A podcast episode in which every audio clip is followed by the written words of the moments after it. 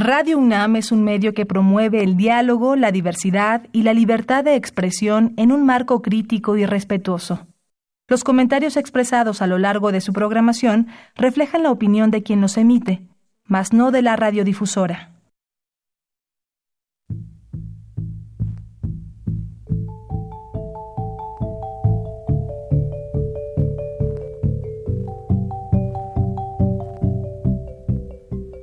Radio Universidad Nacional y la Facultad de Economía presentan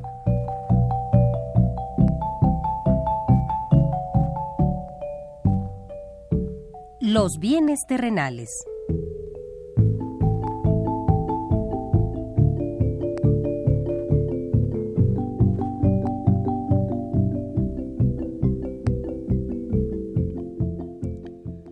Bienvenidos a este espacio radiofónico de la Facultad de Economía de la UNAM. Como cada semana, estamos aquí con ustedes para reflexionar sobre un tema interesante relacionado con la economía, la política, la cultura y las cuestiones sociales. En nuestra mesa de análisis participan destacados especialistas, quienes nos acompañan hoy en este estudio y como siempre, le invitamos a participar en este programa a través de sus llamadas telefónicas. Para nosotros es un gusto saber que usted desde su casa, desde su oficina o en el lugar donde se encuentre, se interesa en el tema que tratamos. Nuestro número 5536 8989. Repito con mucho gusto, 5536 89 89.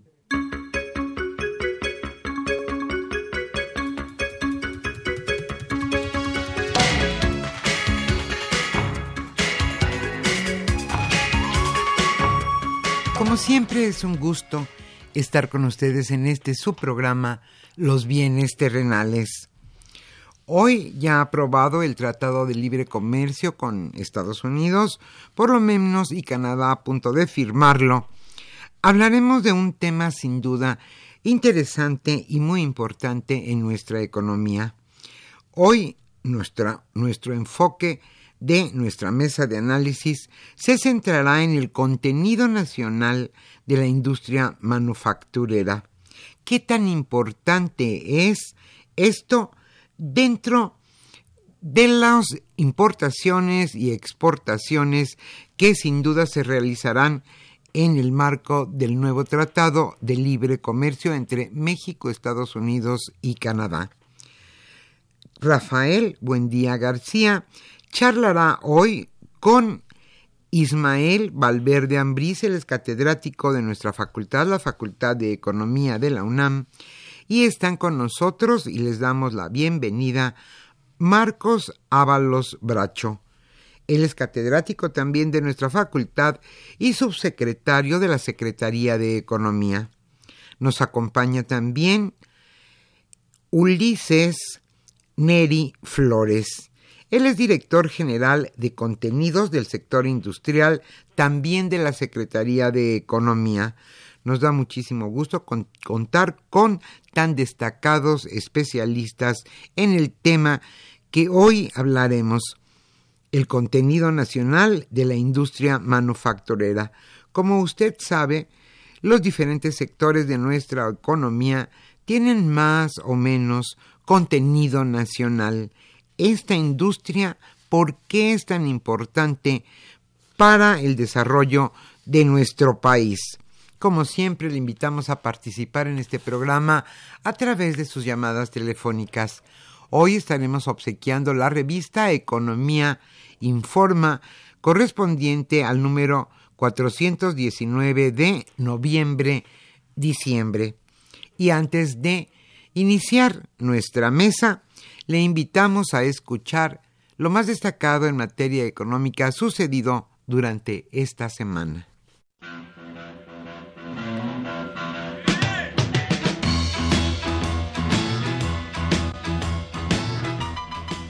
La economía durante la semana.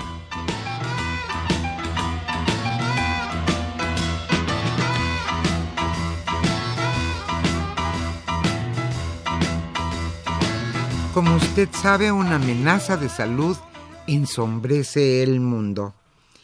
China aísla más ciudades por el brote del coronavirus. Mientras China confinó a unos 20 millones de personas alrededor de Wuhan, el nuevo coronavirus surgido en esa urbe sumó siete nuevas víctimas mortales a lo largo de todo el país, para llegar a 25. Esto lo reportó la Comisión Nacional de Salud de China y también más naciones han tomado sus reservas y precauciones ante la llegada de este denominado coronavirus. Y para hacer frente a la emergencia ha contaminado en China 830 personas, desde las 10 horas tiempo local, ningún tren ni avión salió de Wuhan, una urbe de 11 millones de habitantes.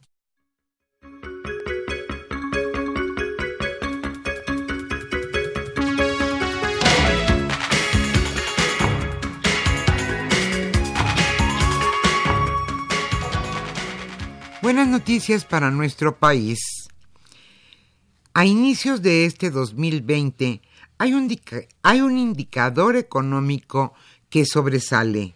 Este es el tipo de cambio, ya que el peso se ha fortalecido 1.4% en las últimas semanas con respecto al cierre de 2019 de acuerdo con datos de CI Banco.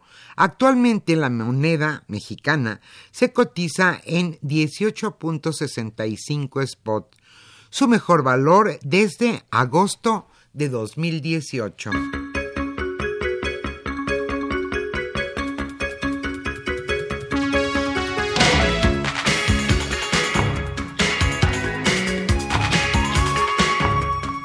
Y continúa el optimismo se reúnen la secretaria de Economía Graciela Marges y Robert Lichtiser en Davos.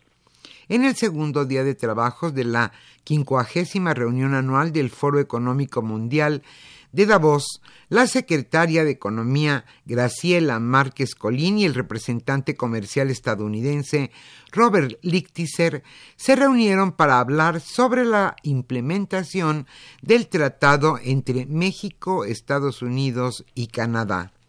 En un comunicado de la dependencia mexicana se expuso que hablaron sobre la disposición para trabajar a partir de una ruta que permita a los tres países avanzar en temas relacionados con la implementación de las reglamentaciones uniformes.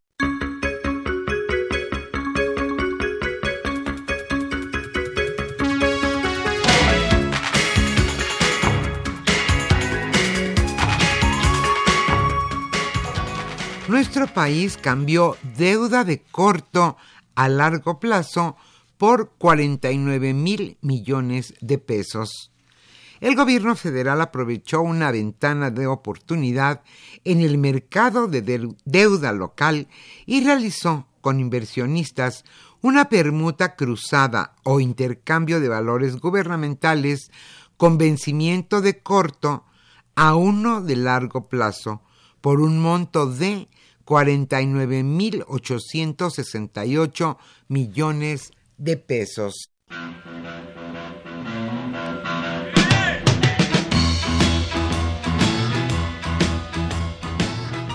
El tema de hoy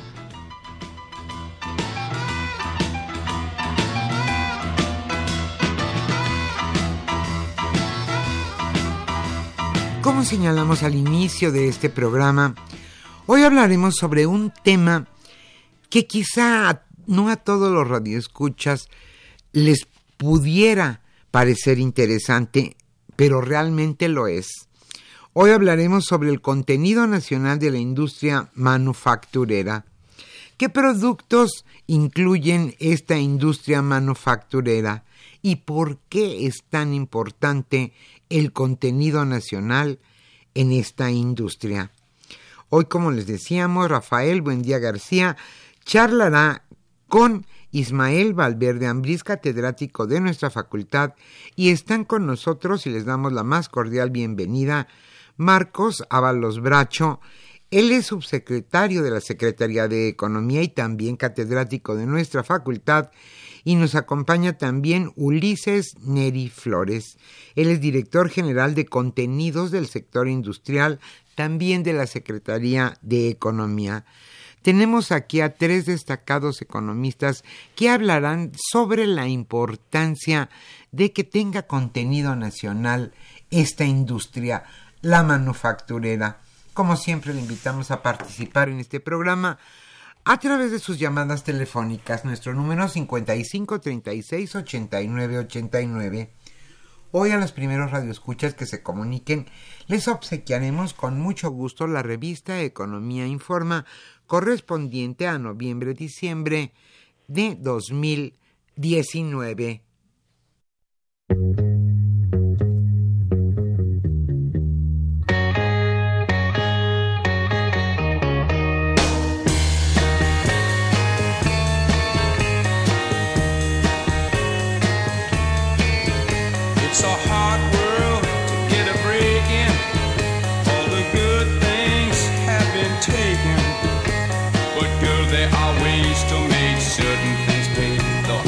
destiny's rags. I wear sable.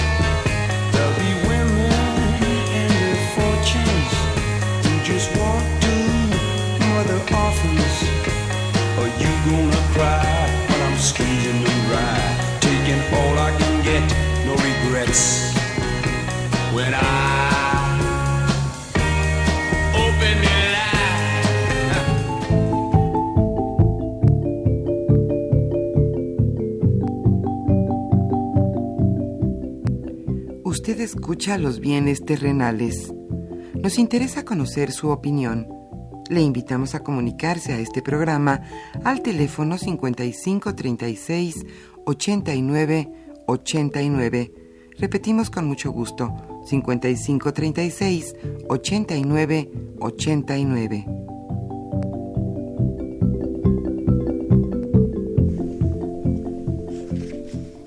Buenas tardes, queridos radioescuchas. Una vez más estamos en la emisión del programa Los Bienes Terrenales, que es un programa de la Facultad de Economía de la Universidad Nacional Autónoma de México y Radio UNAM.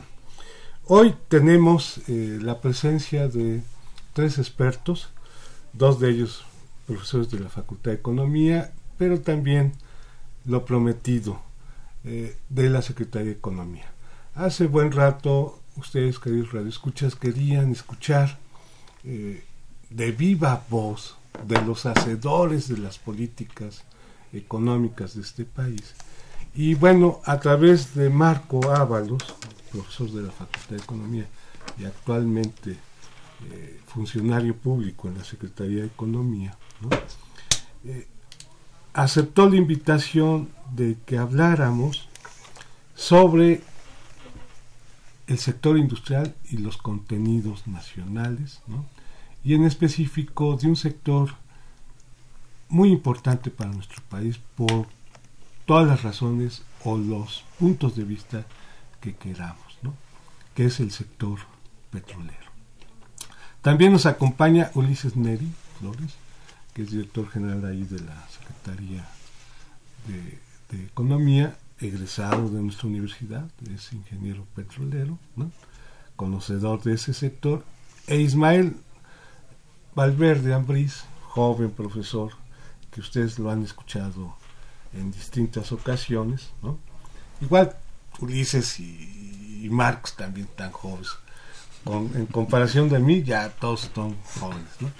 Bueno, vamos a hablar sobre los contenidos, los encadenamientos, y a la luz de que, si ustedes recuerdan, queridos radioescuchas, hace un par de meses, allá por noviembre, si no mal me equivoco, en la ciudad de Querétaro, la doctora Graciela Márquez anunció una serie de características que van a integrar la política industrial. Le voy a pedir a, a, Ismael que nos cuente un poquito eso para luego meternos con Marcos y con Ulises sobre qué importancia tiene el contenido nacional en la industria ¿no? y sobre todo en este sector y ¿Qué diferenciación sería si es que existe o estamos hablando de lo mismo o son eh, no solo conceptos sino estrategias complementarias entre el encadenamiento industrial de ese sector y los contenidos nacionales de ese sector? Ismael, ¿qué nos podrías decir?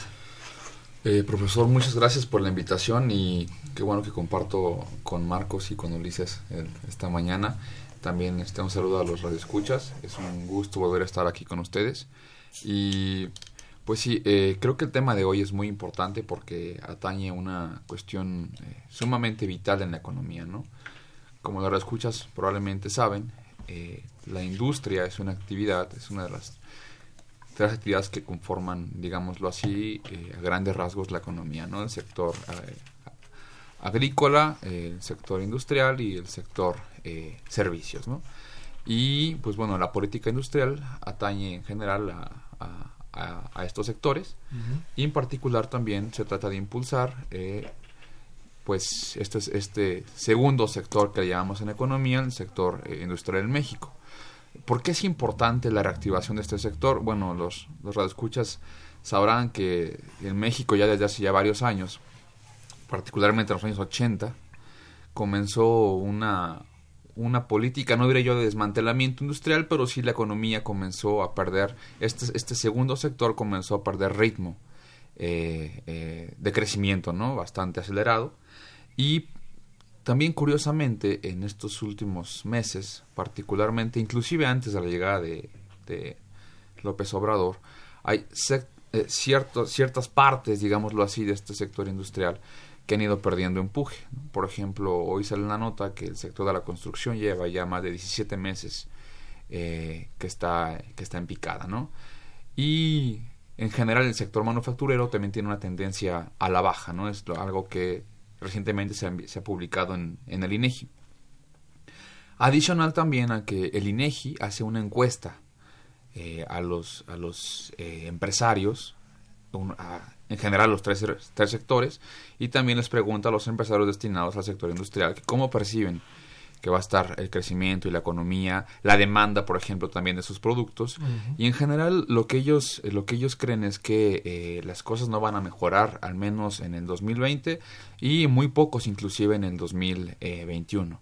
También a nivel mundial se hace una encuesta a los principales eh, directores generales de las empresas del mundo, lo que le llamamos CEOs en economía, y también la mayoría cree que la economía, no solo la mexicana, sino a nivel eh, global, se va, va a caer más. ¿no? Y por último, inclusive también el Fondo Monetario Internacional acaba de señalar que las expectativas de la Secretaría de Hacienda en cuanto al crecimiento eh, son probablemente no son tan realistas, ¿no? Están están pensando que la economía mexicana va a crecer por debajo. Pero política industrial, ¿no? ¿A qué vamos todo esto? En general la política industrial, al menos desde los años 80 hasta, hasta, hasta ahora, eh, requiere insumos para crecer, requiere importaciones también para crecer, y esa es justamente la importancia de lo que vamos a señalar hoy, ¿no? También el, contenido nacional.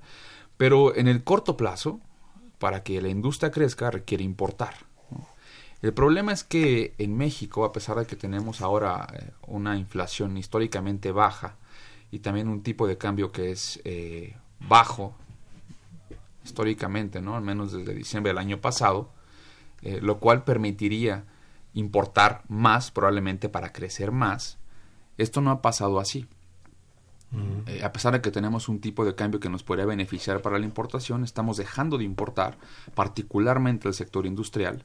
Eh, por ahí hay estados donde este caso es totalmente extraordinario. Por ejemplo, Baja California redujo la manufactura redujo sus importaciones, la manufactura enfocada al sector industrial en 32%, es el caso más extremo, ¿no?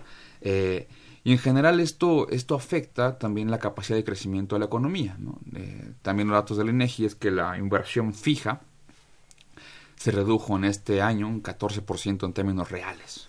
Entonces, todo este tipo de, datos eh, exigen a la actual administración que tiene que comenzar a hacer una política industrial mucho más activa, ¿no?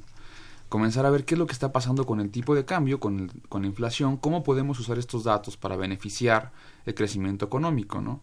Por ahí, en un paréntesis, podríamos decir que hay quienes le juegan al abogado del diablo y dicen es que justo tenemos baja inflación porque hay bajo crecimiento. Este, pero, pero creo que es, sumamente importante ver estos, datos y... Eh, comenzar a hacer una política industrial. Ahora, ¿sobre qué va la apuesta de este nuevo gobierno? Están tratando mucho, y creo que es algo muy positivo, mejorar la percepción que tienen los empresarios, la confianza de los empresarios, ¿no? para invertir en México.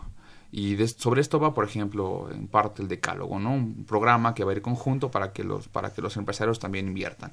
El problema es que los empresarios, como dice el clásico, juegan juego de sombra, ¿no? Boxean en, está en la sombra. Entonces se sacan la foto, eh, dicen que sí, pero el problema es que no están invirtiendo. Eh, al menos no, no ahorita y al menos no en los trimestres pasados. Entonces, eh, yo creo que eso es, es, un primer punto sobre la mesa que, se puede comentar. Y una vez que, se, que los empresarios se comiencen a, invertir, porque sin inversión no hay crecimiento, comiencen a invertir, yo creo que podemos empezar a, a ver cómo esa inversión se puede traducir en mejorar el, el, contenido nacional. ¿no? Muy bien. A ver, Marcos. Bueno. Bajo este esquema, ¿no? Que lo ves en la televisión, en los diarios, este. Y en las discusiones eh, académicas, e incluso en las discusiones de política económica, siempre hemos estado de acuerdo en que hay que encender ya el motor interno, ¿no? Ahora sí, Marcos, ¿qué, cuál va a ser la política industrial? Los contenidos donde ustedes están responsabilizados, ¿no? Y además donde está el sector el sector petrolero, que vuelvo a repetir, es un sector sumamente importante para el país desde toda la historia económica que tenemos conocimiento de ella.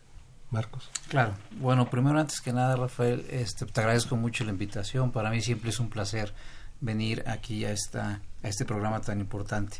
Eh, Ulises, Ismael, este, me da mucho gusto eh, platicar con ustedes. Bueno, yo me voy a centrar sobre la pregunta que le hiciste Ismael, que, pues que en realidad no habló de lo de lo que estamos haciendo del decálogo. o sea, a ver, lo que presentó la secretaria, y digo, coincido con Ismael en el sentido de que sí había, digamos, en los últimos años pues, una desarticulación. O sea, no había, para acabarlo pronto, como se ha dicho varias veces, está escrito, no había una política industrial. Entonces, y más aún si uno ve el, contexto internacional ahorita, donde, digamos, todas las economías eh, con todo este juego se están como todo el mundo, digamos, no le están apostando tanto al comercio internacional, las políticas nacionales están eh, teniendo, digamos, un auge, etcétera, etcétera. Todo este proteccionismo, entre comillas, pues está visualizando y, y, lo hemos, y lo vemos en Davos y lo vemos en todos los foros internacionales. Entonces, si era necesario tener una política industrial muy específica. Entonces, ese nuevo decálogo tiene 10 componentes. No voy a hablar de los 10 componentes, voy a hablar de tres muy importantes, que, de cuatro,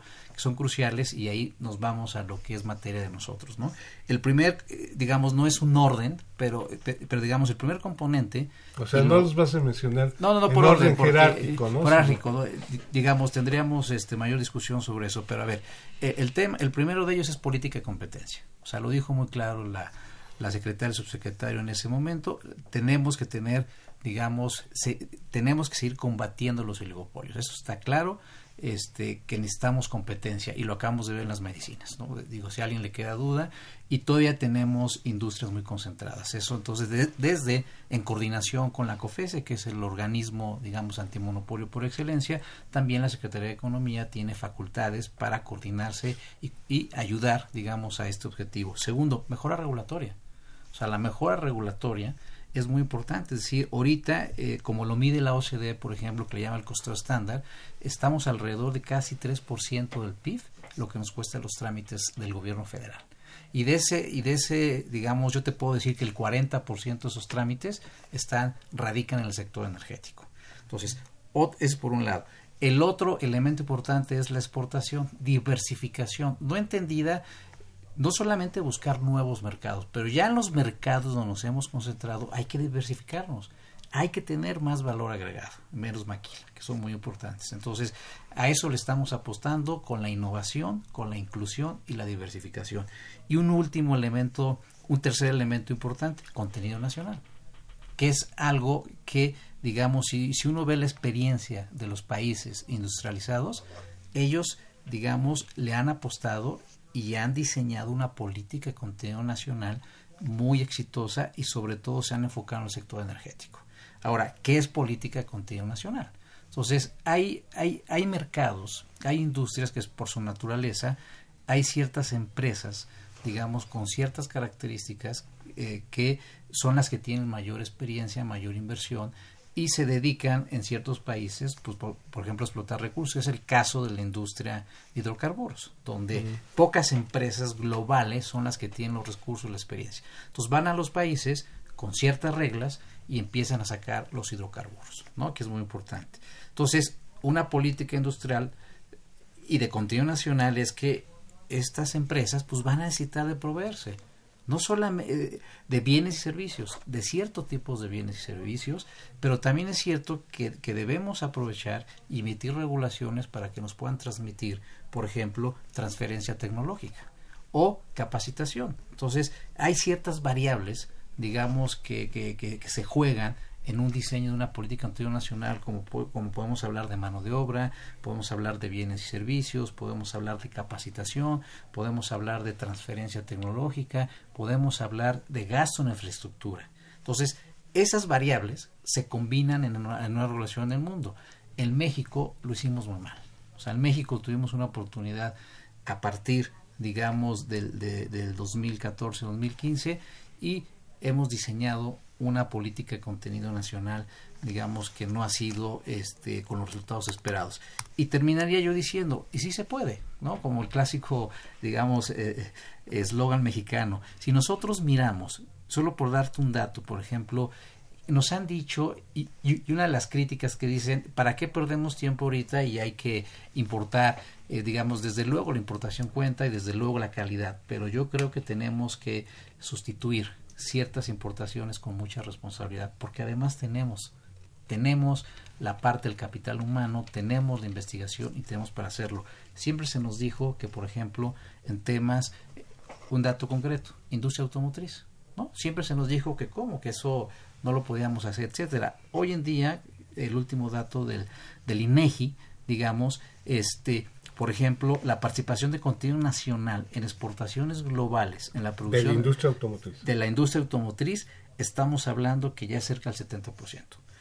En industria de metales no ferrosos, el 80%.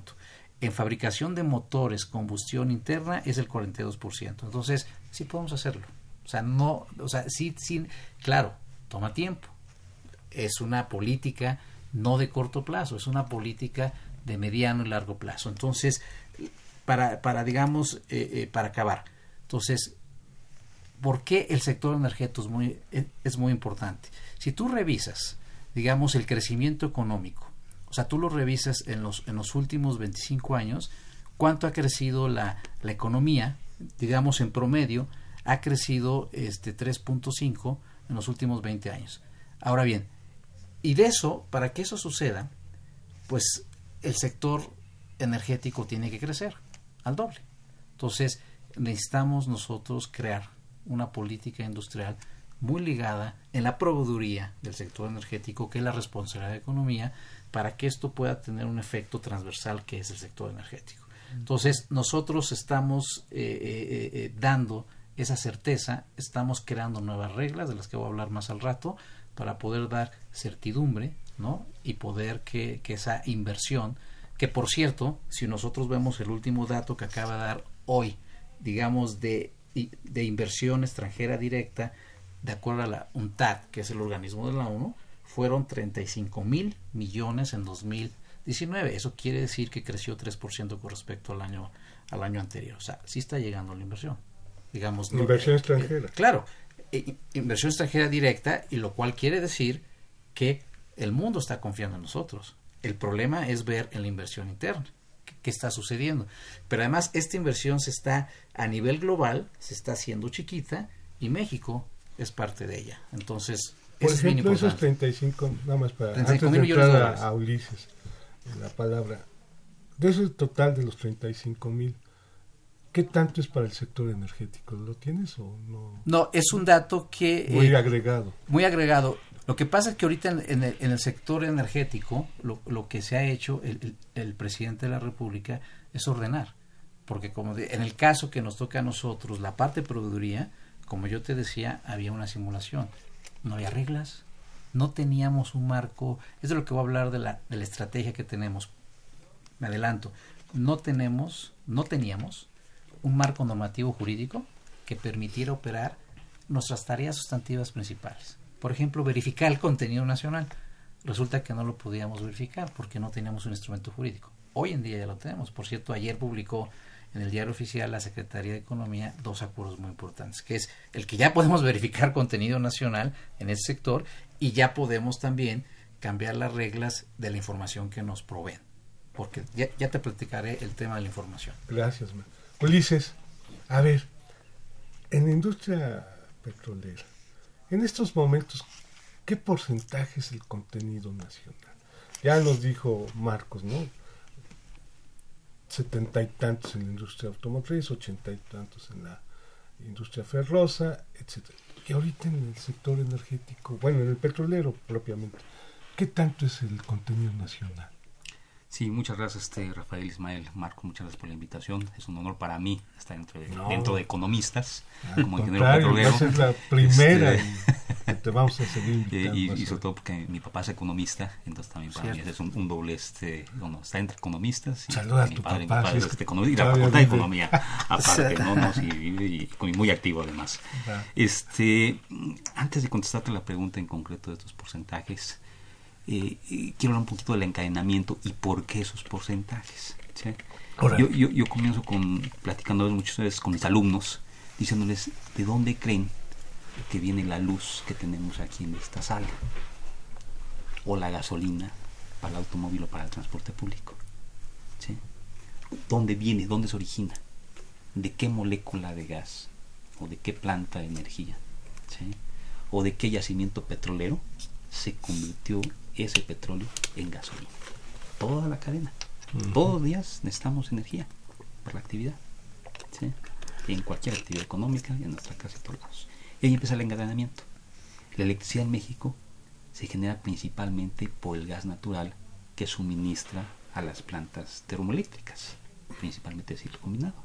La gasolina viene de las refinerías, que se suministran de petróleo crudo que se produce en yacimientos del país pero ¿cómo genero la electricidad?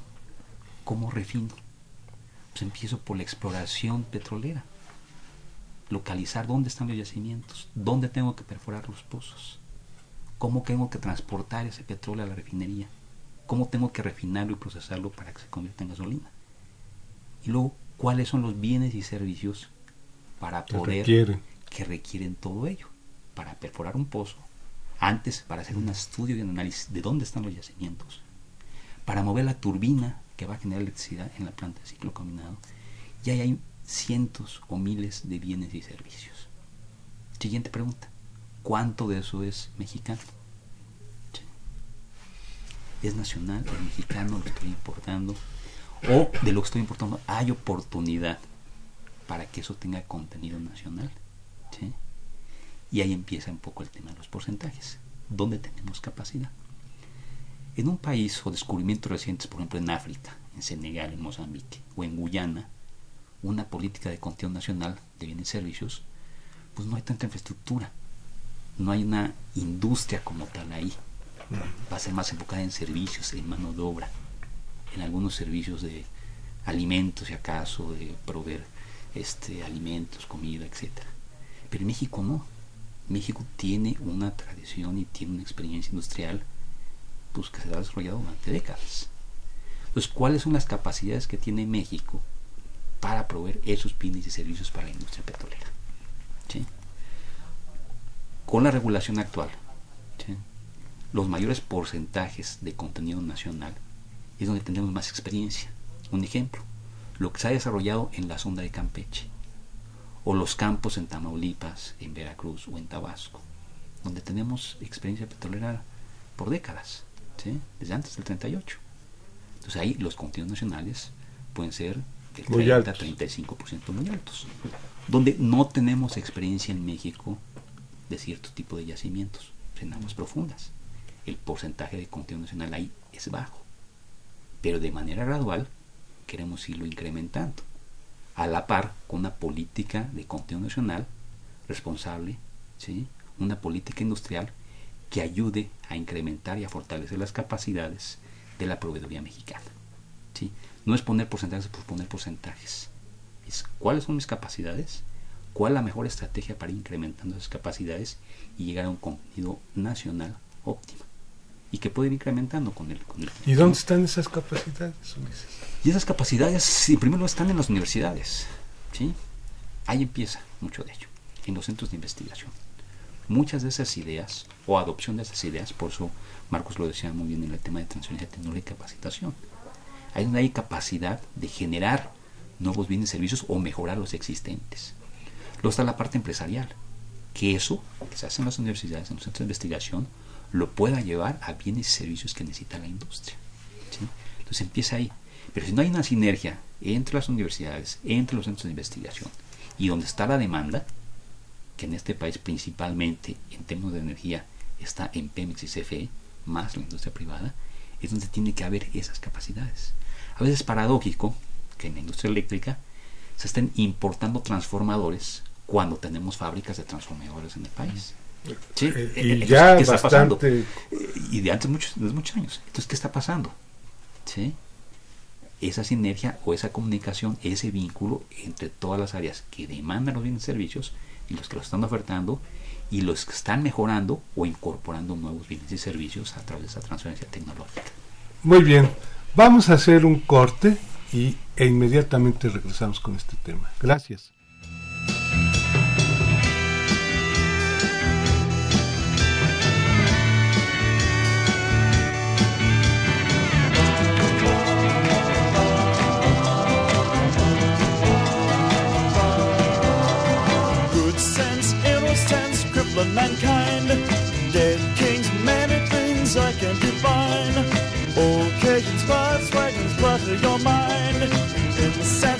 Compliments, the color of time. Who cares what games we choose? Little to win, but nothing to lose. In the sense of compliments, meaningless nouns. Turn on, tune in, turn your eyes around. Look at yourself, look at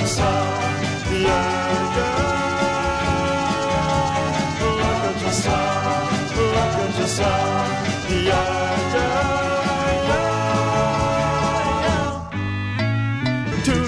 The cockeyed world in two. Throwing a pride to one side is the least you can do. Beatniks and politics, nothing is new. A yardstick for lunatics, one point of view.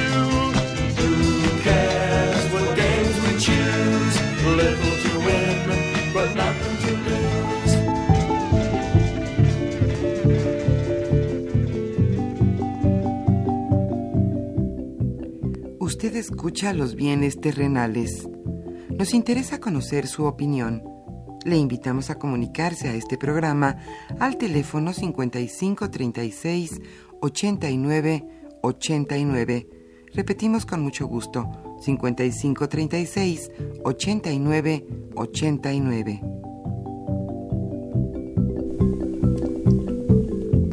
de nueva cuenta ya estamos aquí de regreso con nuestros invitados, con Marcos, con Ulises e Ismael. Eh, estaba diciendo a nuestros invitados que vamos a hacer la lectura de nuestras eh, preguntas, comentarios, observaciones de nuestros radioescuchas, dado que son bastantes y creo que van a venir todavía más. Luisa Marín dice, hablan mucho de tecnología eh, e industria, pero el sector educativo está totalmente atrasado, totalmente de quinta. Y la pregunta es, ¿cómo pretenden desarrollar una industria exitosa si no tenemos ah. una base educativa de calidad? Y la segunda pregunta es, ¿cómo tener una educación de calidad con gordillo y sin presupuesto? Bueno, Antonio Letán eh, les pregunta, ¿por qué hablan de transferencia tecnológica? ¿Somos tan precarios para poder desarrollar nuestra propia tecnología? Este es un poco de lo que tú decías, Ulises, ¿no? Nuestro vínculo con las universidades. Que ahí tengo una anécdota. Alfredo Montiel, ya es claro que a este nuevo gobierno no le interesa en lo más mínimo el medio ambiente Ahí están dos bocas y la obsesión con el petróleo. Pero, ¿cuándo será el día en que haya una política industrial verde y sustentable? A ver, vamos a ver. Víctor Legorreta dice, tendrán que pasar 100 años más para que la industria 4.0 o la verdadera cuarta transformación tecnológica se desarrolle en México. Jorge Ramírez de la alcaldía de Tlalpan. Diferentes medios de comunicación afirman que el sector industrial en México ya está en recesión y esto provocará un retroceso en el crecimiento económico. ¿Qué opinan a ese respecto? Les pregunta eh, Jorge. Eh, eh, Rosario Velázquez dice, la manufactura en México, y la pregunta es, ¿responde a las necesidades internas del país? Eric Ochoa. Dice, si nos pueden decir sobre las implicaciones de una política industrial de Estado para el financiamiento de la reindustrialización. Emiliano Newman. Este nuevo gobierno tiene aún intenciones de mantener una industria obsoleta y atrasada. No hay una visión de modernidad debido a la incompetencia gubernamental. Jorge eh, Murán Guzmán nos pregunta, ¿cómo está el sector de productos químicos y derivados con esto del, encadenamiento y del contenido nacional, con el sector petrolero? Dice Jesús Ríos, otra pregunta, ¿qué áreas industriales se verían afectadas por el TEMEC con los contenidos nacionales? Oscar eh, Aurelio García dice, el nuevo tratado, el TEMEC, respecto a la manufactura, nos va a perjudicar o no. ¿Y cuáles son las diferencias con el antiguo tratado, el TELCAN, que aún sigue vigente? ¿Cuál es el beneficio del TEMEC para los estudiantes y los profesores? Bueno, es otra pregunta. Y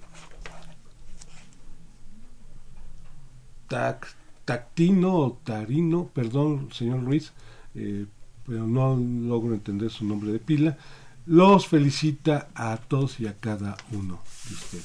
A ver, ¿por dónde empezamos? Son bastantes las preguntas. Nos podemos dividir algunas. Eh, yo diría, a, ver si me permiten, yo me enfocaría eh, básicamente en dos. Hay otras que, este, digamos, por ejemplo, los petroquímicos, que bien podría hablar aquí un ingeniero. Pero a ver, yo me enfocaría, yo creo que está muy claro, hay un factor común, que es la tecnología. Y realmente tienen razón. O sea, estamos nosotros con una pobreza y con una política de tecnología, de innovación, digamos, que se descuidó durante los últimos 25 años. Eso, diagnóstico, la gente lo tiene claro y nuestros amables redescuchas. Ahora bien, ¿qué está haciendo la Secretaría de Economía? Uno de los pilares de la secretaria en términos de su nueva visión y su nueva instrumentación de política pública desde la Secretaría de Economía es la innovación. O sea, nos ha pedido a todas las unidades administrativas que tengamos ese pilar digamos, como una parte sustancial en el diseño de las políticas públicas. Y, y paso, digamos, a un ejemplo muy concreto. Precisamente una de las cosas, si uno observa en el mundo experiencias como Noruega, por ejemplo, donde, y es una práctica generalizada, cómo se mide el contenido nacional. O sea, qué regulación se emite para incentivar precisamente todo este encadenamiento del que hablaba Ulises, que es muy importante. Pues normalmente se toman en cuenta, como yo te decía, varios elementos, ¿no? Seis principalmente, que es el tema de bienes, servicios, el tema de mano de obra, el tema de conocimiento, el tema de transferencia tecnológica y el tema de en gasto en infraestructura.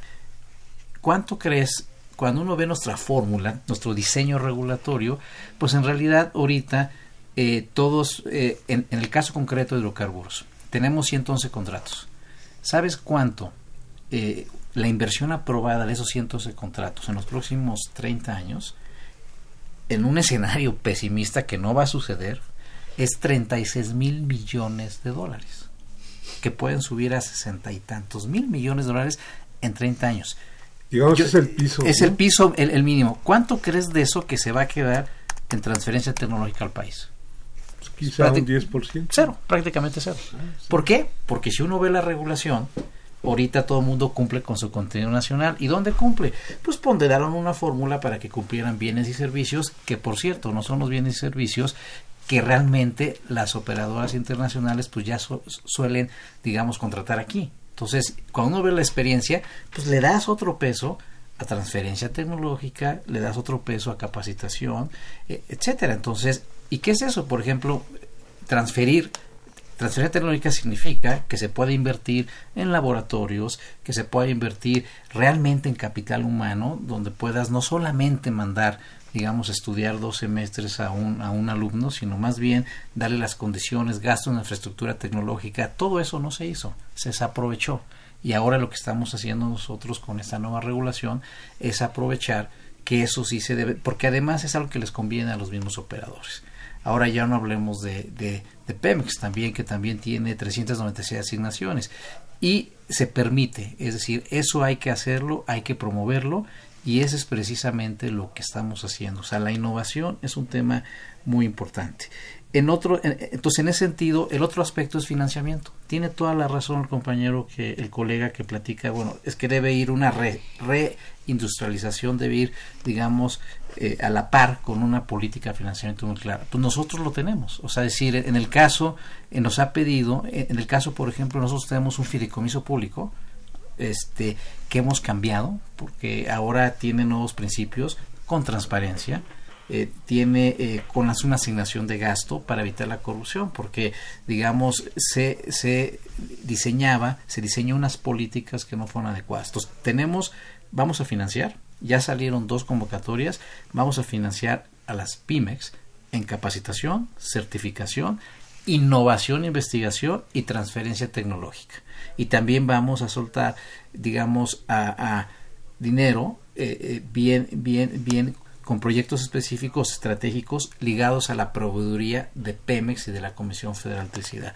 Entonces, eso lo estamos haciendo, ya están las convocatorias, salieron del 8 de enero del 2020 y el periodo es del, 8 de enero del 2020 hasta, hasta el 19.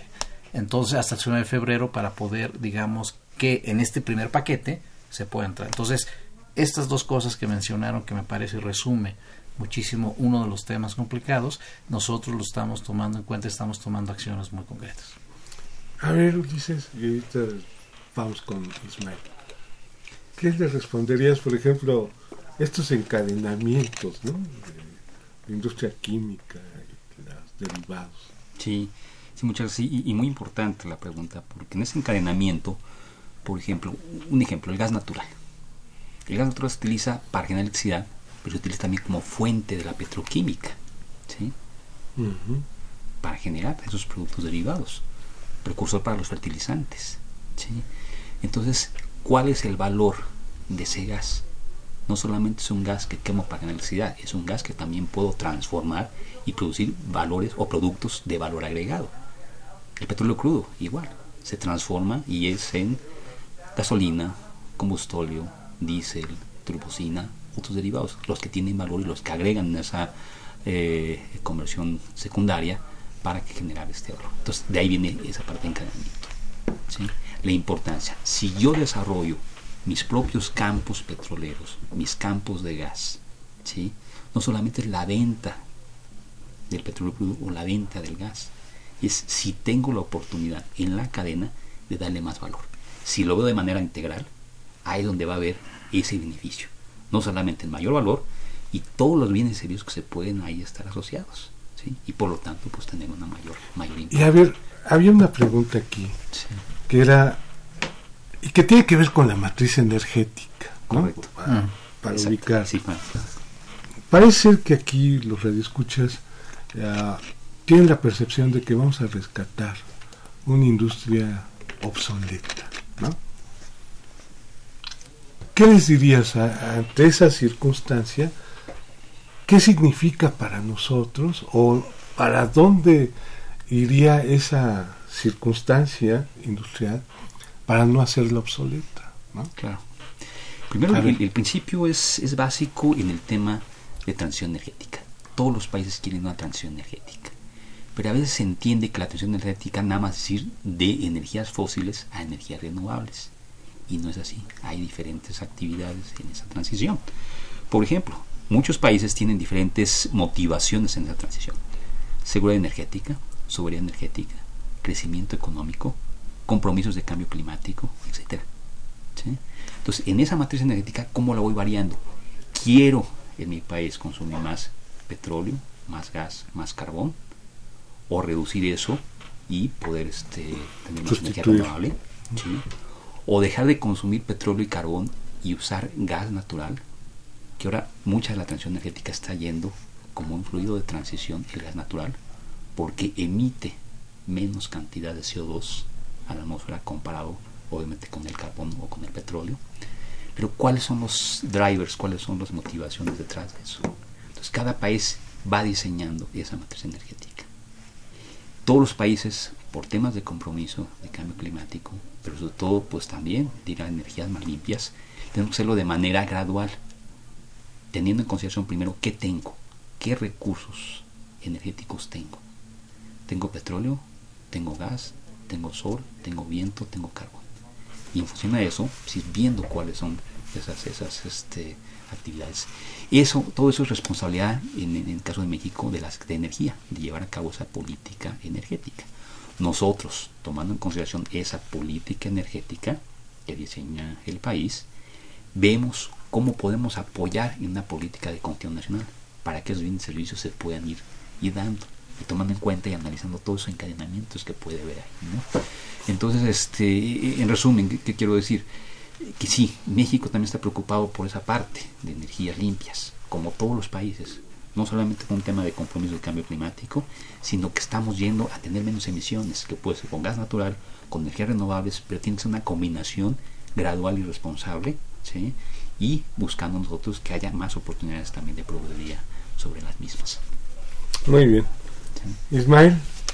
Sí, muchas gracias. Yo creo que, yo creo que tanto Marcos como Ulises han, han apuntado temas muy importantes, sobre todo eh, en lo que tiene que ver precisamente con la capacidad de generación del sector energético, ¿no?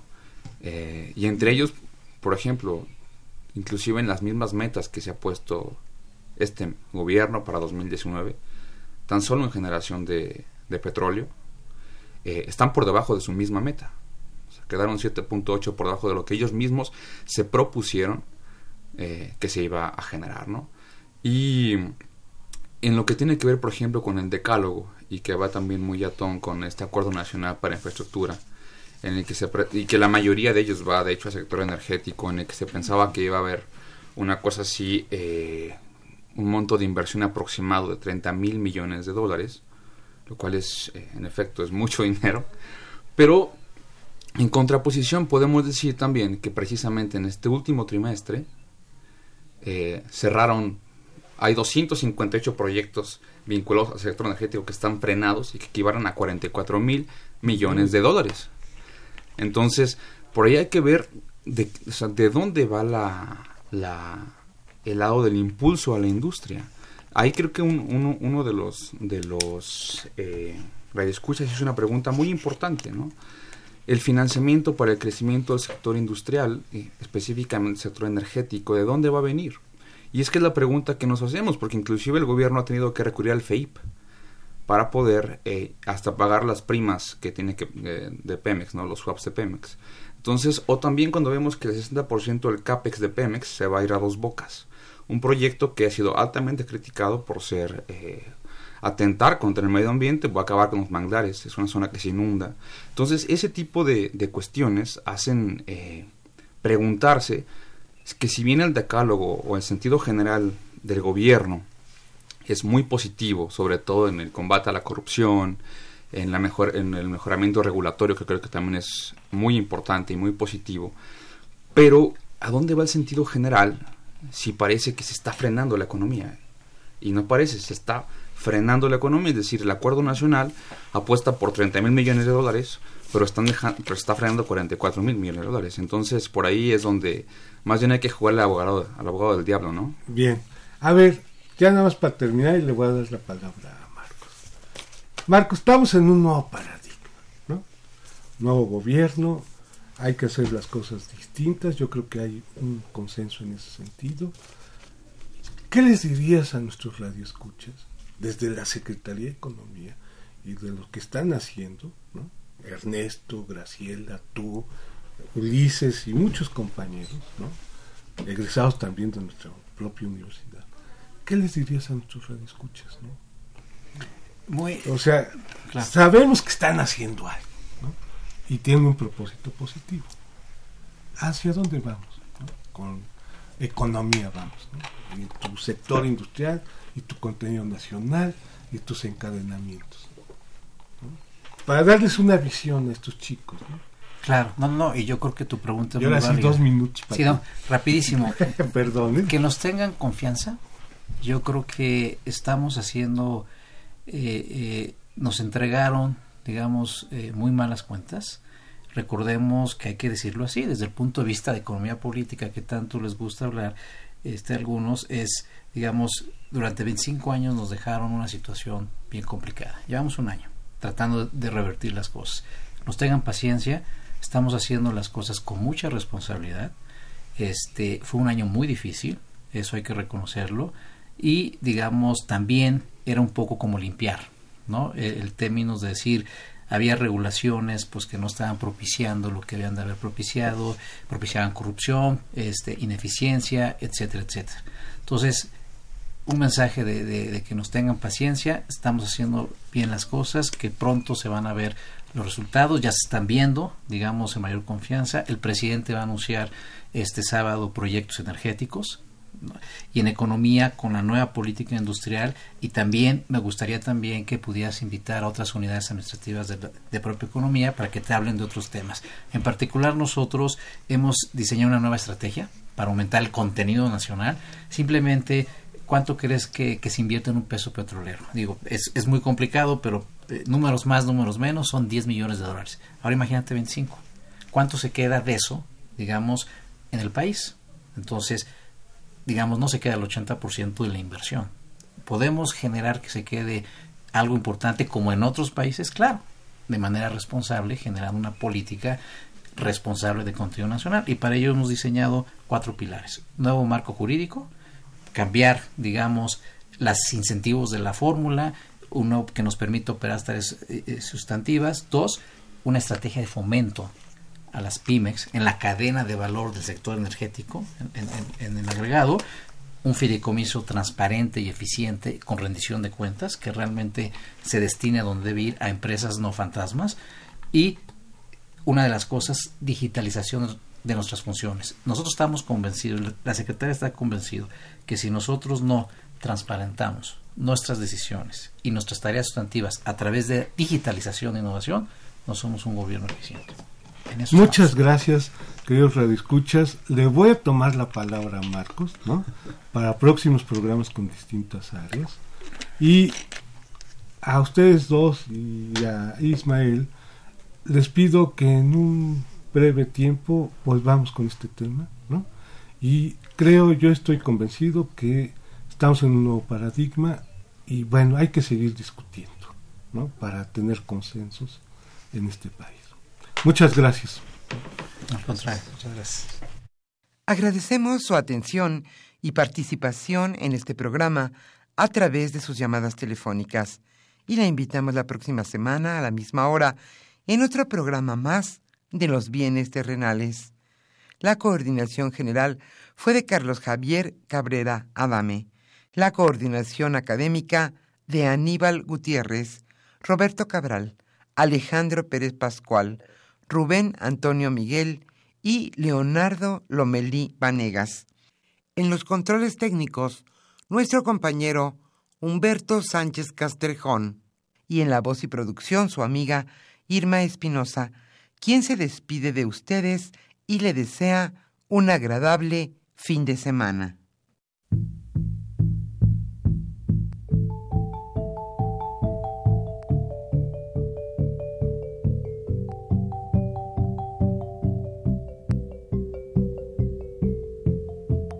Radio Universidad Nacional y la Facultad de Economía presentaron